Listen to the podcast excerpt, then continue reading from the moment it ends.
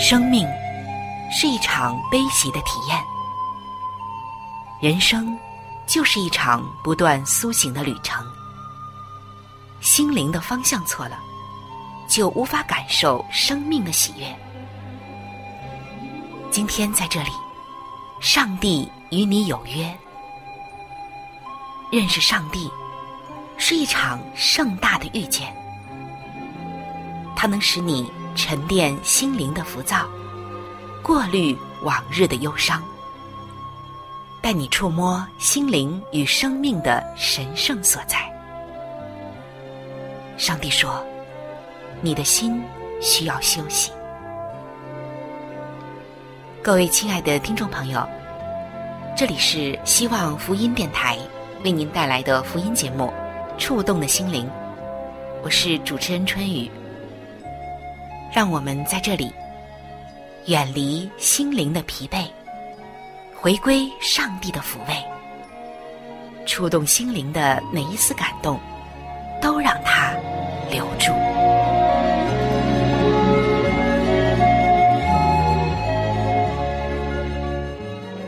各位亲爱的弟兄姐妹平安。最近您的生活还好吗？不知道你每天的生活是紧张的还是放松的，是忙碌的还是从容的呢？有没有许多的迹象在提醒你，要放松，再放松，要放慢你的脚步？再放慢，并且专注在真正重要的事情上呢？您有没有在一些时候突然感觉到，自己不要小题大做，把自己看得太重要呢？今天看到有一位姐妹，她是一位单亲妈妈，可想而知，她的生活一定是不轻松的，她肩上的担子也一定是很重的。她说。常常呢，会有人提醒他说：“放松点，你太紧绷了，别把事情看得那么严重。”我今天就听到他说：“我常常会从家人、朋友、同事和听我说话五分钟以上的陌生人口中听到这句话，直到生活让我累垮了，我不得不投降时，我才明白。”他们说的是什么意思？我花了数十年的时间，才决定举白旗投降，放心接受许多的不完美。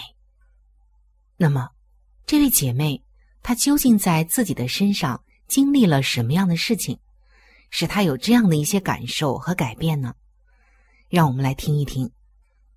她接着就告诉我们说：“她生来就认为凡事都要追求完美。”因为在内心深处，他觉得自己一无是处。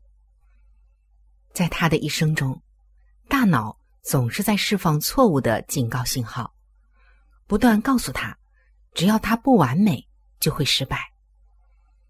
他的大脑就像是色盲一样，认为这个世界非黑即白，只有是非对错，不是有就是无。他的大脑无法辨别出。这个世界上，其实所有事情都有灰色地带，而不是跟上课一样，不是及格就是不及格，只有两种完全相反的结果。有一天，他终于发觉自己比一只深陷严重火灾现场的大麦丁狗还要来得紧张，因为有一次，他花了好几个星期撰写了一篇要在星期日刊登的杂志文章。他进行了数十次的访谈，又改写了无数次，好交出完美的作品。而文章才刚刚刊登出来，电话就响了。其中一位接受他访问的人打电话来，感谢他写了这篇文章。不过，这一位采访者也说，这位姐妹把她的名字给拼错了。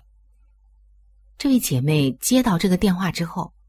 心里呀，就咯噔了一下。什么？我一而再、再而三的检查文章所有的内容，还有拼字，却还是在一个名字上疏忽了吗？于是，他就开始在办公桌前掩面哭泣。这篇文章超过了三千个字，尽管他只是拼错了一个字，却觉得自己的表现完全不合格。新闻编辑室的某一位同事看到他在流眼泪，就冲了过来。这位同事以为他是因为谁过世了才哭得这么伤心，于是就问道：“你还好吗？发生什么事了吗？”他哭得上气不接下气，哽咽的说道：“我，我，我拼错了一个一个名字。”同事震惊的看着他说：“就这样，就这事儿吗？”于是啊，摇着头走开了，脸上的表情让他停止了哭泣。他听见有人说。放轻松。不过这一次并不是其他人这么跟他说，而是他听见自己内心的声音在这么说。可以说呀，自己在对自己说“放轻松”。这位姐妹已经发现自己对于所有事情都过于认真的个性，让她经常疯狂的身兼数职。无论是再小的事情。她都无法分配给别人去做，所有的事情都要做的恰到好处，而她相信，只有自己知道最佳的做法。他列出了无数的等待要办的事情，但却忽略了自己的基本需要，因为没有他，就觉得这个世界无法正常的运转，觉得自己就是这么重如泰山一样。后来，这位姐妹说，她家里面种植的植物彻底的证明了，她的人生和自负都已经失控了。而这些植物，就像是以前的矿工们装在笼子里带进矿洞里的金丝雀一样，一旦金丝雀开始啼叫，就表示矿洞中的这个氧气不足了，该离开了。这位姐妹就发现，当她的植物即将枯萎的时候，就是警告她该让自己喘口气儿，审视一下自己的生活，并停下来追求完美的步伐。只要她的植物显露出疏于照顾的迹象，就是她该多花点时间陪伴她女儿的时候了。她说：“感谢上帝，幸好。”我从来没有养过宠物，否则的话，这宠物还不知道要疏于照顾到什么地步呢。这位姐妹说：“其实有许多的迹象都在提醒她要放松、放慢脚步，并专注在真正重要的事情上。例如，他发现脏脏的玻璃杯已经粘在了桌子面上，拿都拿不起来的时候。”又或者是，他不得不去路口的生鲜市场来集中的采集一些家庭用品，或者是吃的一些材料，因为家里面已经没有了面包、卫生纸，还有一些必需品了。他说，他的女儿几乎每天啊都会带饭，但是好像都是一样的饭菜，在全麦面包上抹上花生酱。再撒上一些果汁粉，就跟他年轻的时候一模一样。身为单亲妈妈，就代表着家里面除了他以外，不会有别人负责采购，还有就是来买一些杂货。如果他不空出一个晚上、一个白天，或者是周末的时间来购物，就表示他们上厕所的时候可能得用面巾纸来代替卫生纸。甚至啊，只能用更糟的东西。有了这些经历以及内心的一些提醒之后，这位姐妹就开始重新的审视自己的生活。她说：“生活中有某些东西、某些部分，已经让我学会来踩刹车，慢下来过。我现在会先吃早餐才出门，而在以前，他可是会边吃早餐麦片边开着手排车，所以他就得在汽车的座椅上铺上坐垫，来遮掩不小心留下来的食物的液体。但是目前为止，他只有吃固体而不是液体的食物，才会在大腿上铺上一张报纸来接住食物的碎渣。回想原先那些忙碌的日子，他也发现，他经常都会超速开车。多年前，他就被同一位法官在六个星期内连判两次的超速罚款。这还不够，他还是认为超速的代价比提早十分钟出门要来的划算。直到汽车保费涨价。他才发誓要遵守交通规则。如果人们搭他的车时会抱怨他开的太慢，那他就会把这个当成一种赞美，因为他再不想像以前那样不停的赶、不停的快、不停的超速了。想到过去，自己呀也有很多狼狈的样子。他说他经常为了完美的达成日常计划表中。不切实的满档行程而受伤，他的身体有时比脑子动得更慢，所以他会在出门口的时候，因为走得太快而撞到屁股，或者是在开车经过转角的时候，忘了自己的车尾还没有顺利的通过。而档案柜是最讨厌的，因为柜子的边角总是会在他的身上。留下五颜六色的伤痕。当然，那是因为他常常会撞到，因为他常常动作太快，所以这个角度就不对了。不过，这些伤痕都比不上一次自尊受伤的经验。他因为不愿意花时间好好的脱衣服，而在众目睽睽下丢了一次脸。这到底是怎么回事呢？他说呀。他过去脱衣服总是很快，因为图快，因为急着要做更重要的事情，他就不愿意一件一件好好的脱掉他的裤子、袜子、丝袜，甚至是内裤内衣。他总是一口气儿全脱，所以呀，这内裤和袜子常常呢都会埋在他的裤子里面。有一天。他匆匆忙忙的套上了一条休闲裤，就冲出了门。他这样比喻自己说：“说自己当时就像是一颗高速划过天际的自负的彗星一样，以迅雷不及掩耳的速度行动着。他必须先处理一些重要的事情，才能去做其他更重要的事。而其中的一件事情，就是要采购一些东西。”当他在超市的停车场下车的时候，他感觉到鞋跟好像踩到了什么软软的东西。他先是发出了恼怒的抱怨声，以为自己踩到了狗屎。但向下一看，只看到了一团棕色的东西。原来呀，是一小团女性的丝袜。他弯下腰捡，但竟然发现这团丝袜。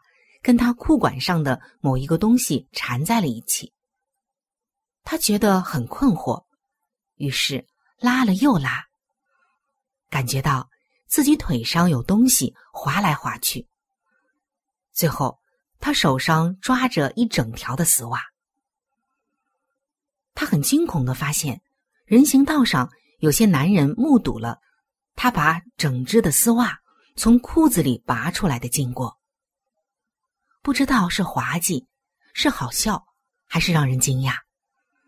那一刻呀，就像是一台底片相机所拍摄的相片一样，在他心中永远留下了印记，提醒他要放轻松，并慢下脚步。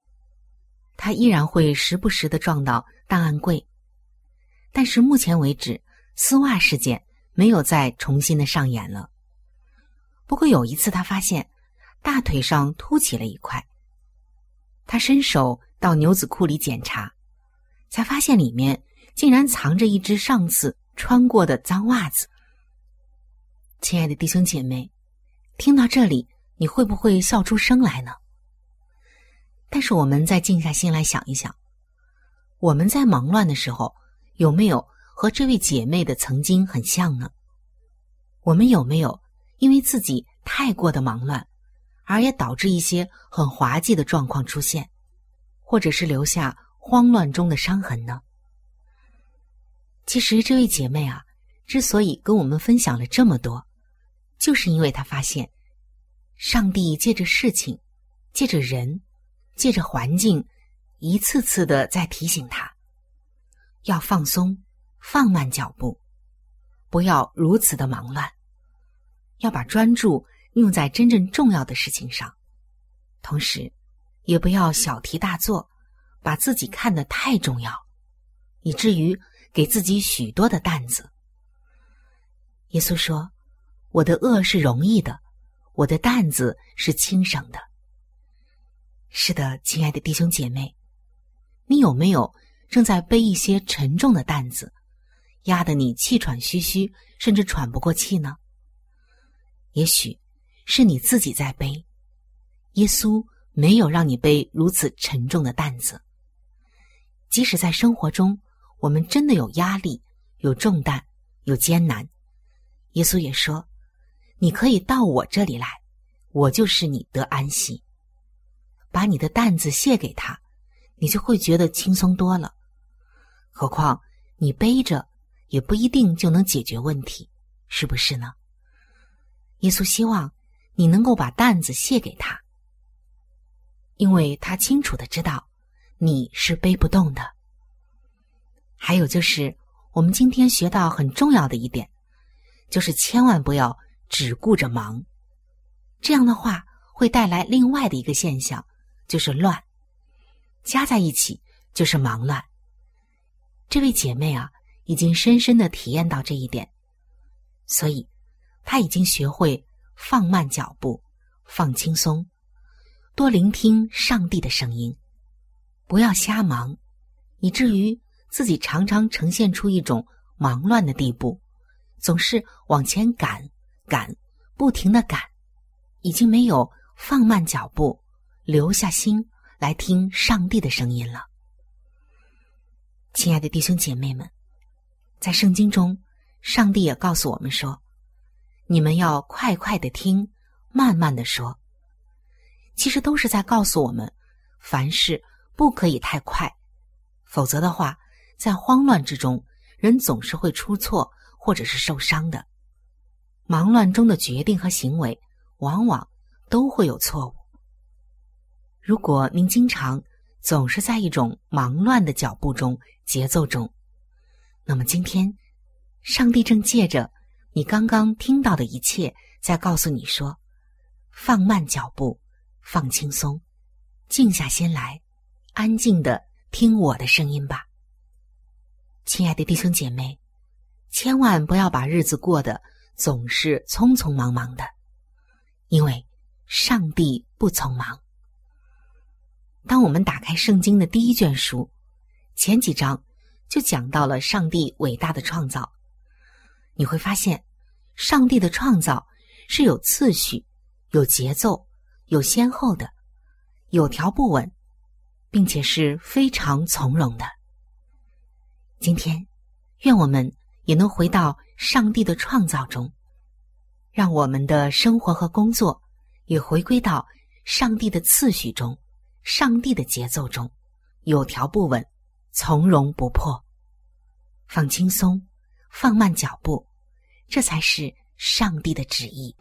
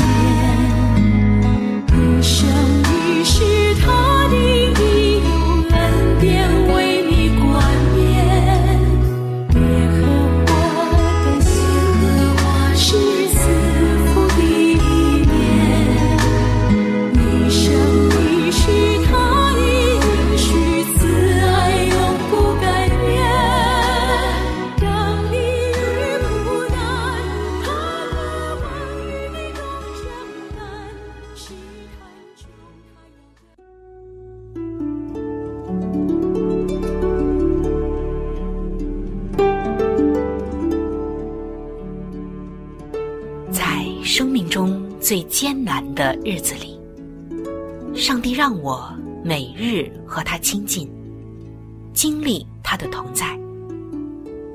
借着每日灵修，他使我走出了生命的低谷，一次又一次的，使我重新找回了新的生命和喜乐的泉源。上帝借着每日灵修。来证明他的同在、看顾和关怀，使我与他建立起更加亲密的关系。要享有健康的属灵光景，就需要每日与主同行。请您与我一同进入每日灵修。